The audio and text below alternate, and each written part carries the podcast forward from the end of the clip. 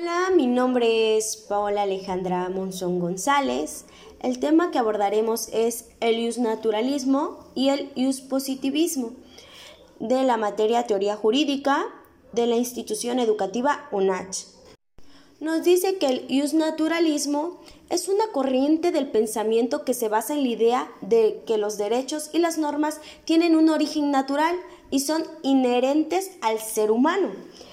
Nos dice que proviene de los preceptos de los conceptos del derecho natural, en los cuales el Estado debe tener siempre el deber de hacer valer, respetar aquellos derechos que son de carácter fundamental dentro de la vida del hombre. Como bien dice, cuerpo del derecho natural. Eso es el naturalismo acerca de la vida, de la libertad, de la no discriminación en cuestiones del derecho natural.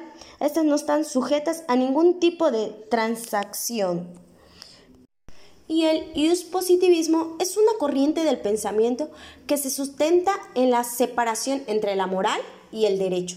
Desde el punto de vista, solo existen normas creadas por el hombre y mediadas por el Estado.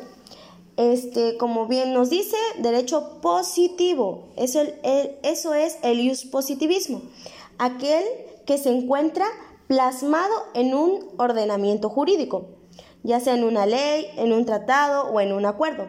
Es un derecho vigente, es de carácter actual, que tiene una vigencia dentro de las normas jurídicas. Este, hay una diferencia entre el naturalismo y el positivismo. Radica en el origen del derecho y las normas. Para el naturalismo, el origen es natural viene dado por el hecho de los seres humanos, mientras que, mientras que para el positivismo el derecho es creado por el hombre. Existen características del naturalismo y el positivismo. El naturalismo es origen natural, como lo decimos, de los derechos, universalidad de los derechos, se asume el uso del raciocinio y la moral está por encima del derecho positivo, mientras que el positivismo, sus características es moral y derecho no están, separadas, están separadas. Perdón. Las leyes son normas creadas por el soberano. El derecho cambia según las circunstancias de cada estado. Las leyes son de carácter coercitivo. Es imperativista. Este, como dije, el positivismo es soberano, acata las leyes porque sabe de, que no debe hacerlo. Tendrá que enfrentar a las leyes formales no divinas. Eso habla el que es el positivismo imperativista.